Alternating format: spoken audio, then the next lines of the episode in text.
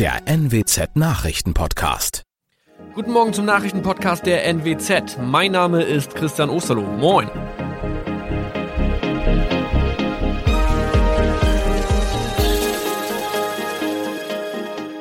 Und das sind unsere regionalen Nachrichten am Morgen. Die Grünen wollen Moorstraße in Oldenburg umbenennen. Viereinhalb Jahre Gefängnis für Falschgoldhandel. Und Landkreis Kloppenburg meldet ersten Omikron-Fall. Der Name Moorstraße könnte laut den Oldenburger Grünen rassistisch aufgefasst werden. Deshalb fordern diese eine Umbenennung.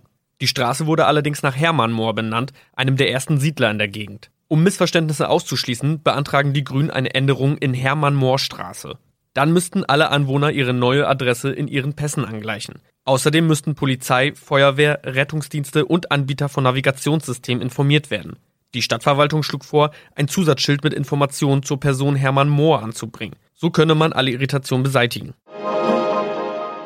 Tobias G. musste wegen dem Verkauf von Falschgold am Mittwoch vor das Landgericht Oldenburg. Nachdem der Schortenser bereits im Mai zu einer Freiheitsstrafe von mehr als drei Jahren in Jever verurteilt wurde, betrieb er seinen Handel auf eBay Kleinanzeigen weiter. Das wog bei der Verhandlung schwer auf. Der 27-Jährige schrieb in die Inseratsüberschrift das Wort plated, was so viel bedeutet wie überzogene und nur vergoldete Ware. Da im weiteren Anzeigentext aber die Rede von einem Reinheitsgrad war und die abgebildeten Goldbarren eine Seriennummer trugen, handelt es sich hierbei um eine Täuschung. Tobias G. wurde zu viereinhalb Jahren Haft verurteilt. Ein weiterer Fall der neuen Omikron-Variante ist am Mittwoch im Nordwesten bekannt geworden. Der Kreis Kloppenburg bestätigt, dass eine Frau bei ihrer Rückreise aus Südafrika am Hamburger Flughafen positiv getestet wurde. Sie befindet sich weiterhin in Hamburg in Quarantäne. Da die Frau im Landkreis Kloppenburg lebt, sei auch das Gesundheitsamt Kloppenburg für diesen Fall zuständig. Zuvor gab es bereits bestätigte Omikron-Fälle in der Wesermarsch und im Kreis Leer. Das waren unsere Nachrichten aus der Region. Weitere aktuelle News aus dem Nordwesten finden Sie wie immer auf NWZ Online. Und Aktuelles aus Deutschland und der Welt hören Sie jetzt von unseren Kollegen aus Berlin. Vielen Dank und schönen guten Morgen. Ich bin Maja Däne und das sind heute unsere Themen aus Deutschland und der Welt. Infektionszahlen sind weiterhin zu hoch. Bundeskanzlerin Merkel will Corona-Treffen mit den Länderchefs vorverlegen. Entlastung für Familien. Bundestag beschließt eine Verdopplung der Kinderkrankentage. Und Lernen im Lockdown. Probleme mit dem Homeschooling in Deutschland und Europa. Seit genau einem Monat gilt in Deutschland ein harter Lockdown und der wurde Anfang Januar ja gerade erst verschärft. Trotzdem sind die Infektionszahlen weiterhin viel zu hoch. Allein gestern sind 1244 Menschen innerhalb von 24 Stunden gestorben, so viel wie noch nie seit Beginn der Pandemie. Dass die Zahlen einfach nicht sinken, hat offenbar auch damit zu tun, dass die Regeln von vielen nur noch halbherzig befolgt werden. Eine Meldung von einem Kindergeburtstag mit 30 Gästen, der von der Polizei aufgelöst wurde, hat ja gerade Schlagzeilen gemacht. Außerdem wächst die Sorge vor den neuen, noch ansteckenderen Coronavirus-Mutationen. Bundeskanzlerin Merkel will deshalb jetzt wohl schon in der nächsten Woche mit den Ministerpräsidenten über weitere Verschärfungen des Lockdowns beraten. Bis Ende Januar ist der Lockdown aktuell geplant. Dass dann Lockerungen kommen, glaubt aber kaum noch jemand. Im Gegenteil, es könnte sogar noch härter kommen und das schneller als gedacht. Sachsens Ministerpräsident Kretschmer etwa will darüber sprechen, Kindergärten komplett runterzufahren und Schulen abzuschließen. Kretschmer findet auch, dass immer noch zu viele Menschen im öffentlichen Nahverkehr unterwegs sind. Weitere mögliche Themen, wie gelingt es, dass noch mehr Menschen im Homeoffice arbeiten und eine FFP2-Maskenpflicht für ganz Deutschland. Thomas Brock, Berlin. Wegen der Corona-Krise sind in Deutschland ja seit Wochen die Kitas und die Schulen dicht oder sie bieten nur noch Notfallbetreuung an. Und das macht natürlich vielen Eltern zu schaffen, die ja weiterhin arbeiten müssen. Damit Mütter und Väter, vor allem kleinerer Kinder, zu Hause bleiben können, bekommen sie jetzt mehr Kinderkrankentage. Der Bundestag hat beschlossen, die Zahl der Krankentage pro Elternteil von 10 auf 20 zu verdoppeln. Für viele Eltern ist das eine gute Nachricht. Schon lange hatten sie mehr Entlastung gefordert, wenn sie aufgrund geschlossener Schulen oder Kitas zu Hause bleiben müssen. Gleichzeitig Homeschooling und Homeoffice ist für die meisten unmöglich. Mit den erweiterten Kinderkrankentagen sollen sich Eltern nun freinehmen dürfen, ohne ganz auf Einkommen verzichten zu müssen. Die Regelung ist allerdings nur für gesetzlich Versicherte vorgesehen. Dafür reicht eine Bescheinigung der Schule oder Kita, auch wenn diese weiterhin offiziell offen haben und nur empfehlen, das Kind zu Hause zu lassen. Jasmin Becker, Nachrichtenredaktion. Die Schulen und Kitas sind also zu, aber gelernt werden soll ja trotzdem. Und während viele Eltern im Homeoffice am Küchentisch arbeiten, läuft im Kinderzimmer der Online-Unterricht. zumindest theoretisch. Viele Lernplattformen und Schulserver funktionieren aber leider entweder gar nicht oder brechen ständig zusammen. Und statt Mathe, Bio und Deutsch steht bei vielen Kindern deshalb immer öfter Netflix auf dem Programm. Die Bundesschülerkonferenz hat deshalb gerade Alarm geschlagen und vor gravierenden Folgen des Fernunterrichts gewarnt. Bund und Länder müssten jetzt dringend Geld in die Hand nehmen und die Serverkapazitäten massiv ausbauen.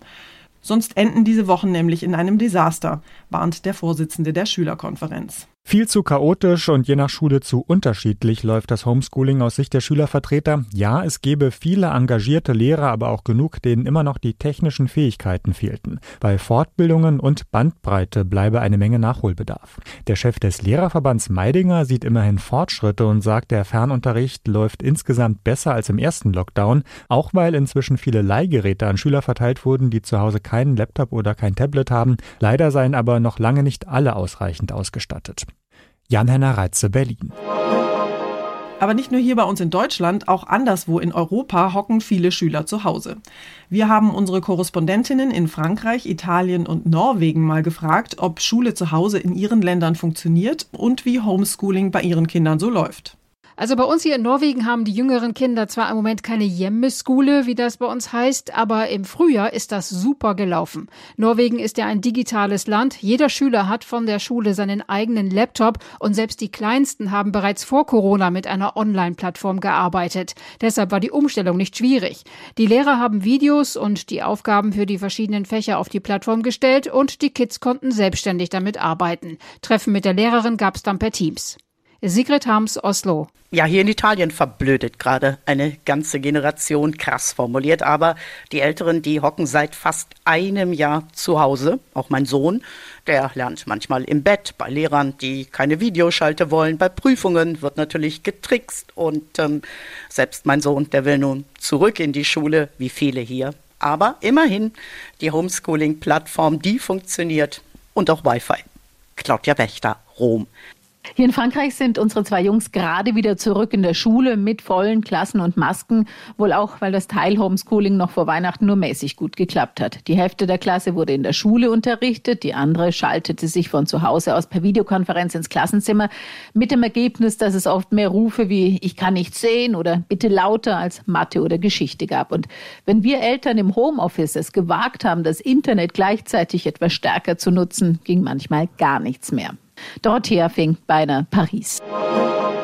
Mitten in der Corona-Krise will die CDU endlich ihre seit langem offene Führungsfrage klären. Bei einem Online-Parteitag, der heute Abend startet, entscheidet die Partei, ob NRW-Ministerpräsident Armin Laschet, der frühere Fraktionschef Friedrich Merz oder der Außenexperte Norbert Röttgen neuer Vorsitzender wird. Und natürlich spielt auch die Kanzlerfrage eine wichtige Rolle. Mein Kollege David Riemer hat sich mal umgehört, was bei dem ersten rein digitalen Parteitag in der Geschichte der CDU so auf dem Programm steht. David, wer von den drei Kandidaten hat denn die besten Chancen, die Nachfolge von Annegret Kramp-Karrenbauer als Parteichefin anzutreten? Boah, das ist ganz, ganz schwer zu sagen. Ziemlich gute Chancen rechnet sich jedenfalls Friedrich Merz aus. Der sagte diese Woche bei Phoenix das hier dazu. Ich habe unverändert gute Chancen. Es läuft gut. Ich kriege viel Zustimmung aus der Partei, auch aus der Bevölkerung. Aber auch NRW-Ministerpräsident Armin Laschet hat wohl ganz gute Karten auf den Posten des CDU-Chefs. Auch er hat sich diese Woche bei Phoenix geäußert und gesagt, worauf es ihm vor allem ankommt, sollte er gewählt werden. Da glaube ich, dass es wichtig ist, zusammenzuführen. Und deshalb trete ich ja auch im Team mit Jens Spahn an. Wir waren nicht immer einer Meinung, aber beides ist CDU und dieser Teamgedanke ist mir persönlich sehr wichtig. Gesundheitsminister Jens Spahn unterstützt die Kandidatur von Armin Laschet. Im Doppelpack wollen sie es an die CDU-Spitze schaffen. Okay, aber dann ist da ja noch ein dritter Kandidat im Rennen. Ex-Umweltminister Norbert Röttgen bewirbt sich ja ebenfalls. Wie sehen denn seine Chancen aus? Tja, wenn man Experten glaubt, dann hat er wohl die schlechtesten Chancen, neuer CDU-Parteichef zu werden. Er selbst jedenfalls hat diese Woche das hier bei Phoenix gesagt auf die Frage, worum es ihm geht, sollte er neuer Parteichef der CDU werden. Weil so viel auf dem Spiel steht, geht es darum, dass wir die Bestaufstellung finden. Und das ist dann die Verantwortung der beiden Parteivorsitzenden, von Markus Söder und mir, wenn ich gewählt werde, diese Bestaufstellung zu beraten und vorzuschlagen. Also es wird ziemlich spannend, wer neuer CDU-Parteichef wird. Zumal der neue CDU-Parteichef ja auch Kanzlerkandidat der Union werden könnte. Immerhin ist ja am 26. September Bundestagswahl. Völlig richtig, da hat und will die CSU als Schwesterpartei aber noch ein Wörtchen mitreden. Sobald die CDU einen neuen Parteichef gewählt hat, will CSU-Chef Söder erstmal Kontakt mit ihm aufnehmen, wie er diese Woche im ZDF gesagt hat. Und wir werden dann hoffentlich einen Vorschlag machen können, äh, der erfolgreich ist. Eine Entscheidung, wer für die Union als Kanzlerkandidat ins Rennen zieht, soll wohl um Ostern herumfallen. Na, bis dahin ist ja noch ein bisschen Zeit. Dankeschön, David. Unser Tipp des Tages heute für alle Wissbegierigen. Haben Sie eigentlich noch ein Lexikon im Schrank und schauen Sie da manchmal wirklich nach, wenn Sie irgendeine Information suchen? Wahrscheinlich nicht. Inzwischen können wir online auf alle Fragen eine Antwort finden, vor allen Dingen bei Wikipedia. Die Online-Enzyklopädie ist heute vor genau 20 Jahren an den Start gegangen und inzwischen gibt es mehr als 55 Millionen Beiträge in knapp 300 Sprachen. Mein Kollege Thomas Bremser hat zwar nicht alle Einträge gelesen, aber er ist ein echter Wikipedia-Experte. Thomas, anders als im Lexikon, wo schlaue Leute und Experten die Artikel verfassen, kann ja bei Wikipedia jeder seine eigene Seite erstellen und Beiträge verändern. Wer prüft denn eigentlich, dass da nicht einfach irgendein Mist reingeschrieben wird? Also die Ehrenamtlichen, die bei Wikipedia arbeiten, die kriegen mit, wenn jemand eine neue Seite schreibt oder etwas ändert auf einer Seite und die checken dann sehr schnell, ob das auch stimmen kann. Also wenn ein Corona-Leugner jetzt schreibt, das ist doch nur eine Grippe, dann fällt das schnell auf, sagt Wikipedia-Experte Pavel Richter. Sobald jemand da etwas reinschreibt, können Sie sich sicher sein, dass innerhalb der nächsten Minuten jemand anders drauf guckt und feststellt, oh Moment, das ist aber wissenschaftlich nicht belegbar. Generell gilt, Wikipedia als einzige Quelle zu nutzen, ist problematisch, obwohl das meiste Liste tatsächlich stimmt. Nicht schlecht. Es soll ja durchaus auch Politiker geben, die ihre eigene Wikipedia-Seite ein bisschen aufbessern. Und irgendwelche B-Promis, die einfach einen eigenen Wikipedia-Eintrag über sich selbst schreiben, um sich wichtig zu machen. Könnte ich das eigentlich theoretisch auch? Einfach meine eigene Seite schreiben? Das ist schwer, denn ich muss einen bestimmten Beruf haben, um eine Seite zu bekommen auf Wikipedia. Politiker, Architekt, Professor, Autor, Journalist, Sänger. Und ich muss gewisse Kriterien erfüllen. Ein Autor muss zum Beispiel mindestens zwei Bücher veröffentlicht haben. Schauspieler sollten bei bekannten Serien mitgemacht oder Preise gewonnen haben. Und diese Infos, die müssen dann belegt werden mit externen Links. Also, wenn andere schon über mich berichtet haben, dann ist die Chance groß, dass ich einen Wikipedia-Eintrag bekomme okay, wir arbeiten an unserem eigenen Wikipedia-Eintrag noch. Dankeschön, Thomas. Und zum Schluss gucken wir heute mal nach Großbritannien. Das Vereinte Königreich ist dem Untergang nämlich gerade ein Stück näher gekommen. Und das hat überhaupt nichts mit dem Brexit oder mit der Corona-Pandemie zu tun, sondern mit einem Raben. Der Tower von London hat nämlich einen seiner Raben verloren und ist damit dem Untergang geweiht. Der Legende nach geht nämlich Großbritannien unter, wenn die Raben, eine Gruppe von mindestens sechs Vögeln, die berühmte Sehenswürdigkeit verlassen. Seit ein paar Wochen fehlt jetzt einer der Raben. Aber immerhin wohnen noch sieben der schwarzen Vögel in den Mauern des Towers. Das ist einer mehr als die notwendigen sechs. Das Team des Towers setzt jetzt auf das eigene Rabenaufzuchtprogramm, damit der befürchtete Untergang trotz Pandemie und Brexit-Chaos doch noch abgewendet werden kann. Das war's von mir für heute. Ich bin Maja Däne und wünsche Ihnen ein schönes Wochenende. Tschüss und bis Montag.